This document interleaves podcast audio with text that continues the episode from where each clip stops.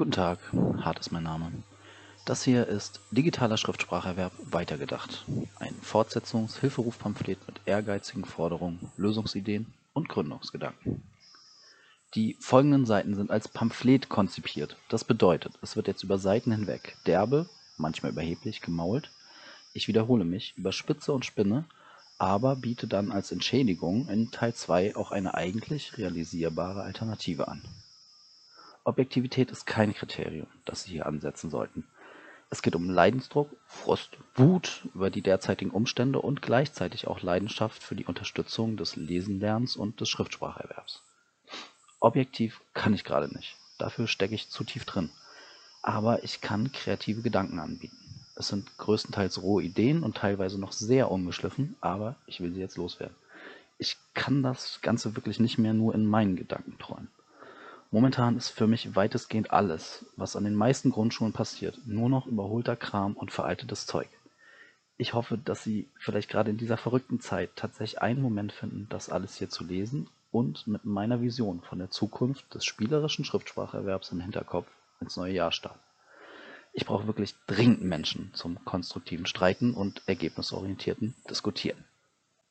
Das ist die einleitende Zusammenfassung. I don't know how to pitch. I just have a Leidensdruck and a vision which I can't unthink. Das habe ich gesagt, Anfang 2020, als die Kneipen noch offen hatten. Es ist mir wirklich wichtig, dass die folgenden Seiten pandemieunabhängig gelesen werden. Ich habe vor zwei Jahren mit meinen Gedankenspielen begonnen und mein Ziel war es immer, durch optimale digitale Unterstützung des Schriftspracherwerbs mehr Zeit für soziales Lernen zu schaffen. Offline. Ich habe nie darüber nachgedacht, geflickschusterten Fernunterricht daheim zu unterstützen. Das Virus hat einfach nur das gesamte aktuelle Elend ins Rampenlicht gezerrt. Der Impfstoff ist bald da, Corona wird sich verziehen, aber zu viel ineffizienter analoger Deutsch- und Mathe-Präsenzunterricht wird bleiben, auch wenn jetzt alle Schulen hardwaremäßig aufgerüstet haben. Aktuell verfügbare Applikationen, die zwar nett sind, sich ganz langsam in die richtige Richtung entwickeln, aber weit hinter den verfügbaren Möglichkeiten zurückbleiben, werden die vorhandenen und kommenden Probleme nicht lösen.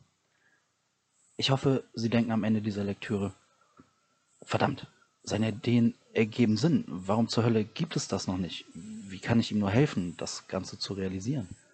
Kindern und möglicherweise allen anderen Lernenden zum aktuell bestmöglichen Schriftspracherwerb zu verhelfen, ist doch eigentlich Ehrensache. Oh, und cool wäre auch, wenn man noch, hier Ihre Idee einfügen, einbaut.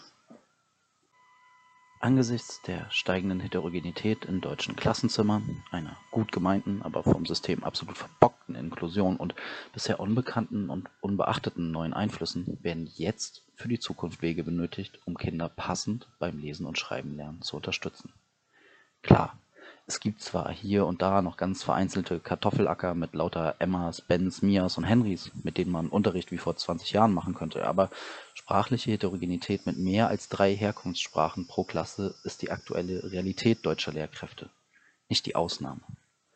Klassische Methoden versagen bei einer zu hohen Anzahl der Schülerinnen und führen seit Jahren zu einer unnötig hohen Quote von Menschen, die die Schule als funktionale Analphabetinnen verlassen.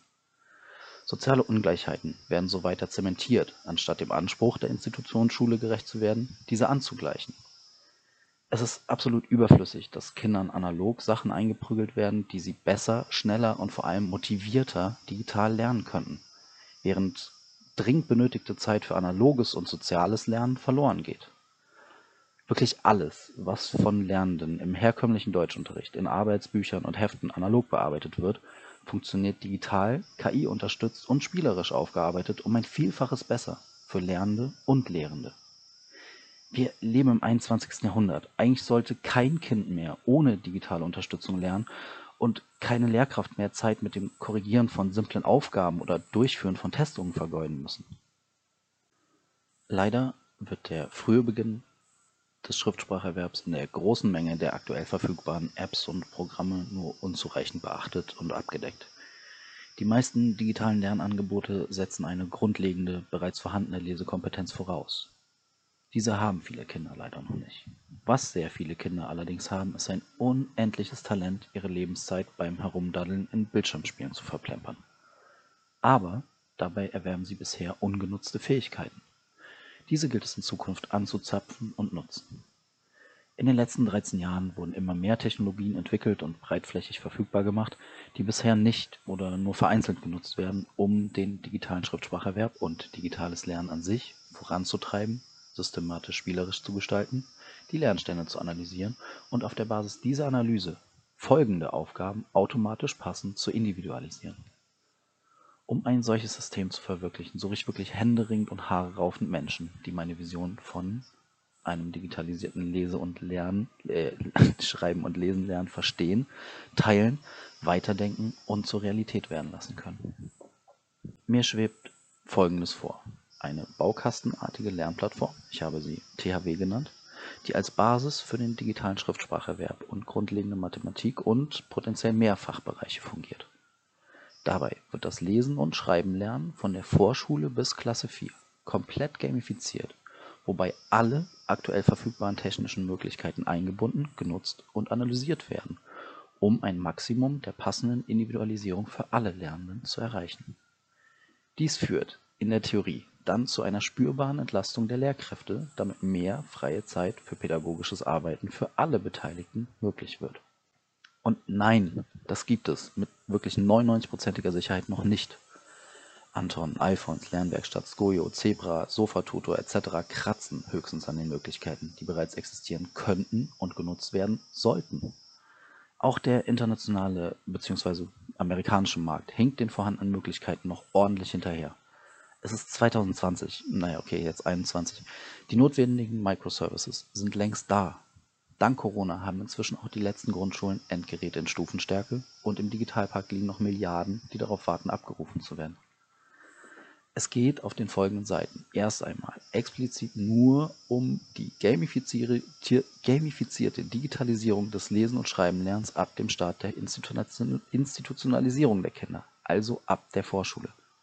Gleichzeitig wage ich zu behaupten, dass der Bedarf an digital verfügbarer Lehr- und Lernmittelqualität für alle Fachrichtungen groß ist und nach einer universellen Lösung verlangt.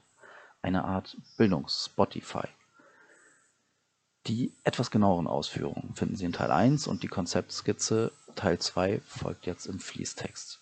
Für ganz Eilige gibt es den Inhalt auch zusammengestaucht auf PowerPoint-Folien, die sind wirklich schlimm im Anhang dieser Mail. Auch für jede, die in den letzten Monaten genügend Artikel gelesen hat, die über den Zustand der rudimentären Digitalisierung der Bildung meckert oder es vielleicht schon selbst getan hat, lohnt es sich, den ersten Teil zu überfliegen, weil der Fokus fast nur auf dem bisher quasi nicht vorhandenen frühkindlichen digitalen Schriftspracherwerb liegt und es mit einer besseren Hardware-Grundausstattung und zweifelhafte Software wirklich nicht getan ist. Wer absolut keine Lust auf Gemecker hat und nur detaillierter in meine Lösungsvision reinlesen möchte, starte gern mit Teil 2. Falls Sie beim Lesen Ihre Institution angegriffen sehen, dann ist das im Zweifel auch so gemeint. Natürlich nie persönlich. Aber getroffene Hunde bellen. Im besten Fall regt es sie aber zum Nachdenken an. Vieles, was heute noch aktuell erscheint, war vor zehn Jahren richtig, wichtig und angebracht. Seitdem ist allerdings wirklich viel passiert. Es ist nicht mehr 2010. Ab jetzt ist alles da, um mit sicheren Schritten auf die digitale Zukunft zuzugehen. Ich lade Sie hiermit in meine Traumwelt ein und mache mich mit meiner teilweise überheblichen Schreibweise, irgendwo zwischen wissenschaftlichem Anspruch und Gosse, leicht angreifbar da ihnen sehr schnell auffallen wird, dass ich deutlich besser lesen, meckern und träumen als schreiben kann. Die Interpunktion ist meine Achillesferse und ich bin auch am zweiten Staatsexamen gescheitert, weil ich einen trotzigen Teenager in mir habe, der sich weigert, Aufgaben zu erledigen, die überflüssig oder obsolet erscheinen. Aber es muss jetzt raus. Es geht hier primär um den Inhalt, nicht die Form. Da ich ihm nicht mehr als 40 Seiten zumuten will, stelle ich ihm folgenden Text, teilweise Behauptungen auf, die ich nicht erläutere oder belege, denn Sie können diese jederzeit dank einer Ihrer wichtigsten erlernten Kulturtechniken eigenständig überprüfen. Eine Suchmaschine hilft Ihnen blitzschnell weiter. Sie können die angebotenen Informationen gegeneinander aufwiegen und mich vielleicht Lügen strafen. Ja, aber zu viele Menschen können das noch nicht. Und sie werden es mit den aktuell verfügbaren Möglichkeiten auch niemals können. Einen kleinen Haken gibt es noch. Ähm, ich beherrsche keine asiatische Sprache und habe somit keine Ahnung, ob es meine Idee nicht doch schon irgendwo gibt. Als ich vor fünf Jahren diese Video-Compilations gesehen habe, in denen meistens asiatische Kleinkinder irritiert versuchen, über Werbeprospekte zu wischen wie über ein Tablet, war ich echt schockiert. Jetzt, fünf Jahre später, finde ich es nur logisch, denn Lesen ist jetzt digital. In Deutschland hat das einfach nur ein paar Jahre länger gedauert. Okay, also, los geht's.